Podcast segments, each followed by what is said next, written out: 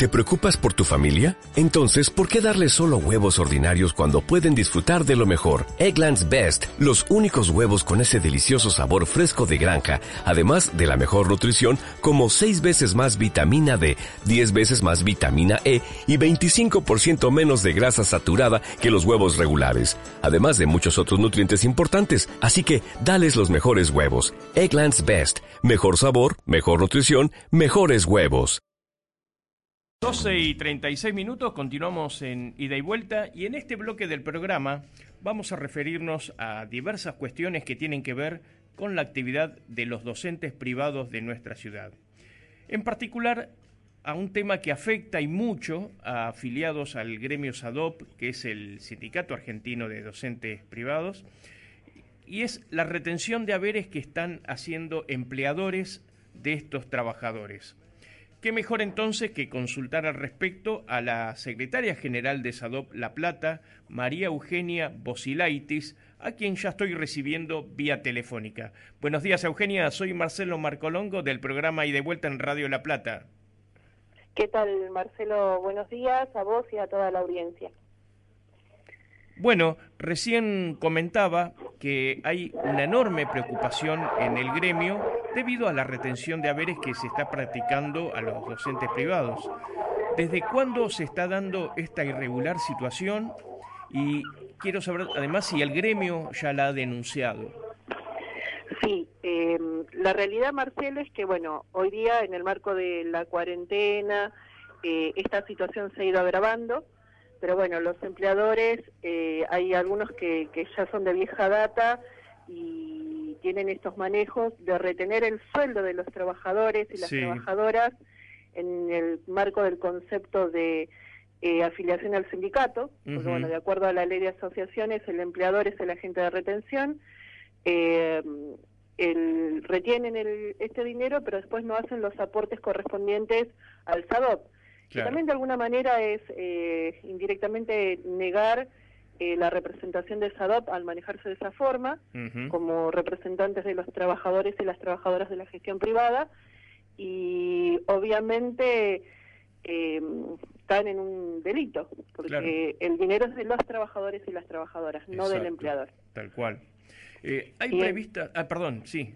Sí, no, y en cuanto a las acciones, obviamente eh, en situaciones de normalidad se hacen diversas fiscalizaciones, y siempre tratamos de buscar un, contacto con los empleadores y recordarles eh, que tienen que hacer los, los aportes como corresponden, en tiempo y forma, eh, se le mandan los, los cronogramas de pago y demás, pero bueno, hay algunos que por lo general se manejan eh, indebidamente. Claro, y el gremio ya ha, denunciado eh, el problema. Sí, sí, eh, de hecho se está planteando a nivel provincial y bueno, nosotros desde la delegación, a través de nuestras redes sociales, estamos denunciando a aquellos empleadores que previo a la cuarentena ya venían con una deuda importante de aportes de trabajadoras y trabajadores. Claro muchas veces esto se replica también en lo que refiere a los aportes patronales en cuanto a la obra social y la jubilación de las trabajadoras docentes y de los trabajadores docentes. O sea, no solo es un tema que refiere a, la recaudación del sindicato, sino eh, que los empleadores están tomando el dinero eh, de sus trabajadores eh, y no, no están respondiendo como corresponde. Ahora, ¿esta es una situación generalizada o, eh, digamos, eh, se da solamente en algunos casos? a ver, hay escuelas que tratan de mantener los aportes al día, porque bueno, el dinero lo sacan del sueldo y otros que se siguen manejando de la misma forma. Quizás algunos se demoran un mes, pero lo regularizan enseguida, eh, tratan de, ir llevándolo hacia adelante, pero eh, en el caso de La Plata puntualmente estamos hablando de una deuda que se acrecienta en un 300% de lo que ya se venía adeudando desde el año pasado por parte de los patrones. Qué bárbaro. Eh, ¿Y hay previstas nuevas gestiones o hay perspectivas de que se puede ir regularizando el pago de lo adeudado? Sí, a ver, desde mm, el SADOP a nivel nacional se están gestionando distintas acciones para que el empleador tenga eh, distintas vías de acceso eh, ágiles en el marco de, este aislamiento eh, para poder pagar, que no tenga la excusa de decir el sistema no me lo permite o no puedo ir al banco. Eso por un lado. después se está haciendo un seguimiento mucho más exhaustivo para hacer posteriores inspecciones para reclamar esas deudas y que bueno que el empleador se haga cargo de su deber.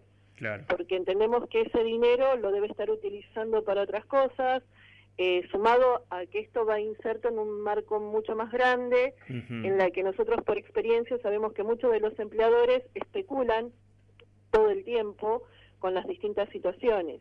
Y hoy obviamente eh, especulan con el tema de si el establecimiento va a seguir abierto o no, eh, sobre todo, eh, por ejemplo, en niveles como el inicial, donde jardines maternales y jardines eh, buscan precarizar más a las docentes y a los docentes con la excusa de la posibilidad del cierre, porque los padres no abonan la cuota y demás, pero bueno, cuando ellos tienen ingresos en el marco de la normalidad, no coparticipan ni, ni reparten sus ganancias con los trabajadores y ahora que eh, no es época de bonanza, buscan cortar por, por la parte más delgada de, del hilo y bueno, lamentablemente eh, siempre son las trabajadoras y los trabajadores. Claro, que no pagan las consecuencias.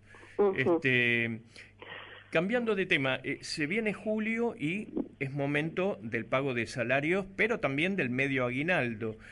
quería saber, ¿está garantizado que le sean abonados normalmente o los docentes privados están inmersos en la incertidumbre en tal sentido? Mira, también en épocas de normalidad muchas veces hay algunos empleadores que nos mantienen en la incertidumbre del pago del sueldo y del aguinaldo. En este caso, eh, indistintamente de eh, aquellas gestiones que pueda hacer el sector estatal, nosotros nos regimos por la ley de contrato de trabajo sí. y distintas normas que la regulan.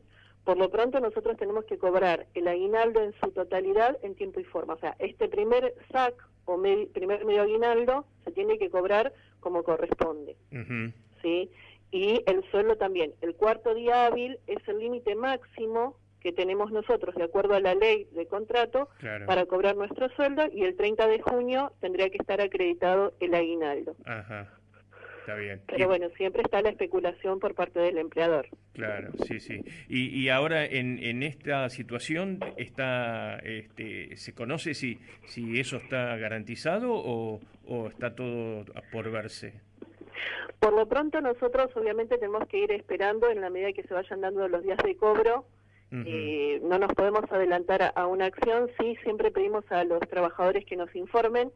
Sabemos que hay establecimientos educativos eh, que especulan, eh, que van pagando en cuotas ya el sueldo, eh, reitero, sobre todo por ahí los jardines y los jardines maternales, incluso aquellos que tienen convenios con organismos de la provincia, donde los trabajadores y las trabajadoras manifiestan que esos convenios se siguen cobrando y los docentes siguen haciendo la continuidad pedagógica, envían actividades a sus alumnitos de distintos tipos de acuerdo a, a, la edad y los empleadores eh, no están pagando la totalidad o no han pagado.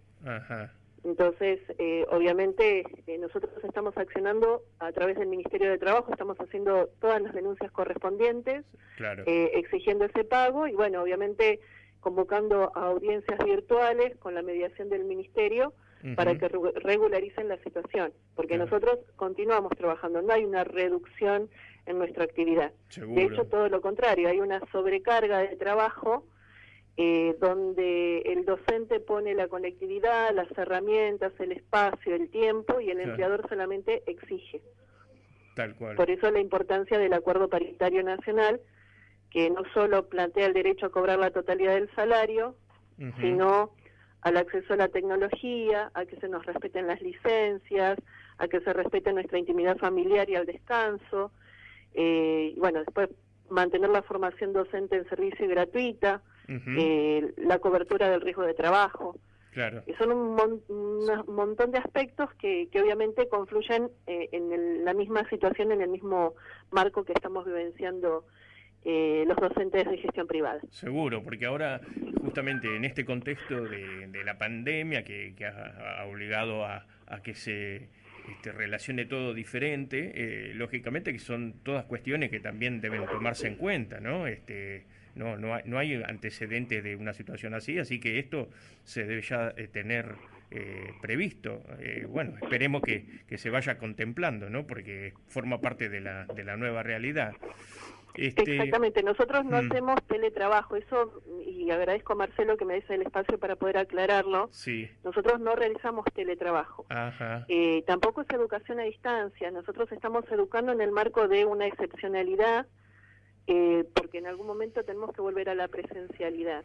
De hecho, SADOP a nivel nacional ha hecho una encuesta en abril que todavía sigue dando eh, sus frutos y, bueno, una de las principales cuestiones que extraña al docente es eh, el contacto directo con, con las niñas y los niños y los adolescentes en cuanto a, ese vínculo que se desarrolla.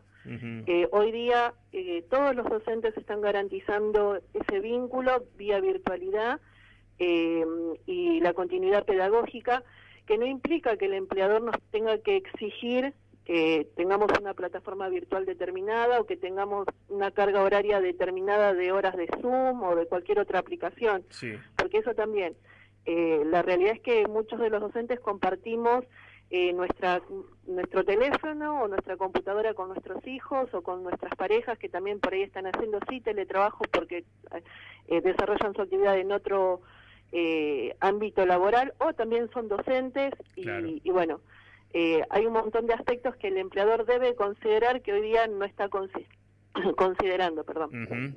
Sí, eso, eso digamos, este, eh, bueno, de, esto también el, el, ministerio tendrá que tomar cartas en el asunto, ¿no? Porque este, no, no es justo que todo quede relegado a una discusión entre, entre el gremio y los empleadores.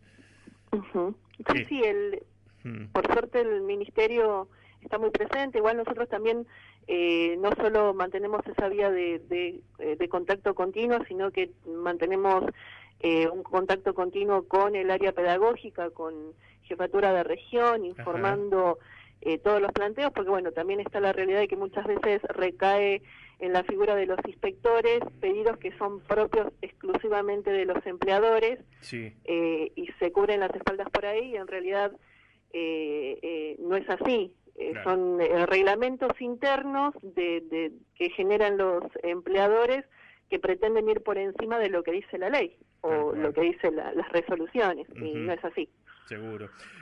hablando, como estábamos haciendo, de los saberes de los docentes, ¿cómo, ¿cómo marcha la paritaria nacional del sector? Por lo pronto, nosotros, eh, a ver, te puedo decir en, la provincia, en el marco de lo que se acordó en su momento de estas cuatro, de estos cuatro pagos de a título de incentivo que se daban, que estábamos cobrando un doble incentivo. En la provincia nosotros estamos a la espera de una nueva convocatoria, porque bueno, eh, de acuerdo al acta, está en vigencia hasta el 30 de junio.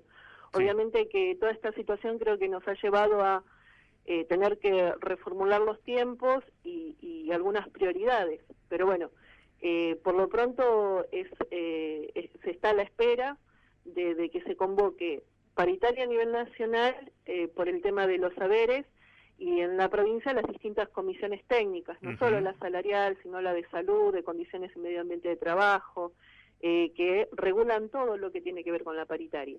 Pero bueno, estamos a la espera. Entendemos que, bueno, hay una situación que obviamente nos está excediendo a todos. Por supuesto. Eh, hay otro tema que genera mucha inquietud y eh, recién un poco lo estábamos tratando, que es el de los jardines maternales y la latente posibilidad de, que cierren algunos de ellos. Eh, ¿cuál, es el cuadro de situación sobre este punto? Sí, por lo pronto nosotros tenemos que marcar que en la región tenemos dos realidades. Por un lado tenemos jardines maternales que están registrados por DIEGEP, ¿sí? Eh, que tienen un seguimiento de la Dirección de, Cultura y Educación. Y por otro lado tenemos, eh, eh, a ver, lo que se llaman CADI, que son jardines maternales, entre comillas, que funcionan con una habilitación que emite la municipalidad. Claro. Eh, básicamente la problemática que nos surge ahí es que los, quienes trabajan en esos espacios educativos eh, también son docentes, pero sus empleadores eh, los tienen como empleados de comercio, lo que genera ah, una situación salarial y de licencias totalmente diferente a un docente que está enmarcado en, en, el, en, educación. claro, es otro convenio. Exactamente, entonces, eh, por un lado tenemos eh, jardines maternales, como te decía, que tienen convenios con algunos organismos de la provincia que, que, ponen en riesgo el pago de los saberes y siempre está este riesgo o este fantasma de el cierre del establecimiento. ¿Por qué? Porque lo único que buscan es precarizar a los trabajadores. Y obviamente ante ese temor de la pérdida de la fuente laboral, eh, los docentes van cediendo mucho de sus derechos. Convengamos que hoy el Estado, tanto nacional como provincial, ha buscado generar distintas opciones para que el empleador pueda, por lo pronto, pagar los saberes. Sí. Sí, eh, tienen el ATP, tienen los, eh, eh los PROBA. Algunas herramientas para, Exactamente. Para Entonces, bueno, eh, nosotros lo que pedimos a los docentes es que ante esta situación, o mínimamente si hay un rumor, rumor de posibilidad de cierre, que se comuniquen con, con el SADOP La Plata a través de las redes sociales para nosotros ponernos en autos y poder eh, accionar a través del Ministerio también. Porque no podemos permitir que, que los precaricen o que eh, los docentes eh, busquen la renu o sea, busquen que los docentes renuncien bajo esta excusa porque eso también está pasando.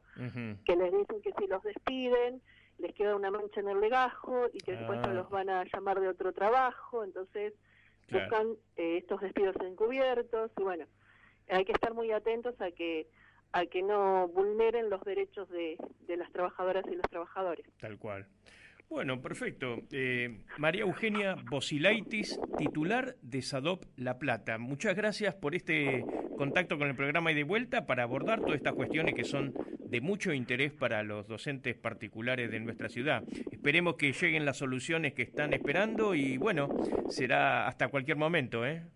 Bueno, eh, muchas gracias Marcelo y a toda la audiencia por permitirnos contarles y, e informarlos de la realidad que viven los docentes de educación pública de gestión privada eh, en estos tiempos. Perfecto. Le decimos también a, la audiencia que este, quienes quieran repasar después el, audio de esta entrevista, eh, desde esta tarde va a estar eh, subido a la página de Facebook del programa que es Ida y Vuelta Radio. Así que ahí también tendrán la posibilidad de, volver a escuchar la entrevista que acabamos de hacer. Muchísimas gracias, Eugenia, muy amable. Muchas gracias a ustedes, Marcelo, y que tengan un buen día. Gracias, igualmente. ¿No te encantaría tener 100 dólares extra en tu bolsillo? Haz que un experto bilingüe de TurboTax declare tus impuestos para el 31 de marzo y obtén 100 dólares de vuelta al instante. Porque no importa cuáles hayan sido tus logros del año pasado, TurboTax hace que cuenten. Obtén 100 dólares de vuelta y tus impuestos con 100% de precisión. Solo con Intuit TurboTax. Debes declarar para el 31 de marzo. Crédito solo aplicable al costo de la presentación federal con Turbo Tax Full Service. Oferta sujeta a cambios o cancelación en cualquier momento.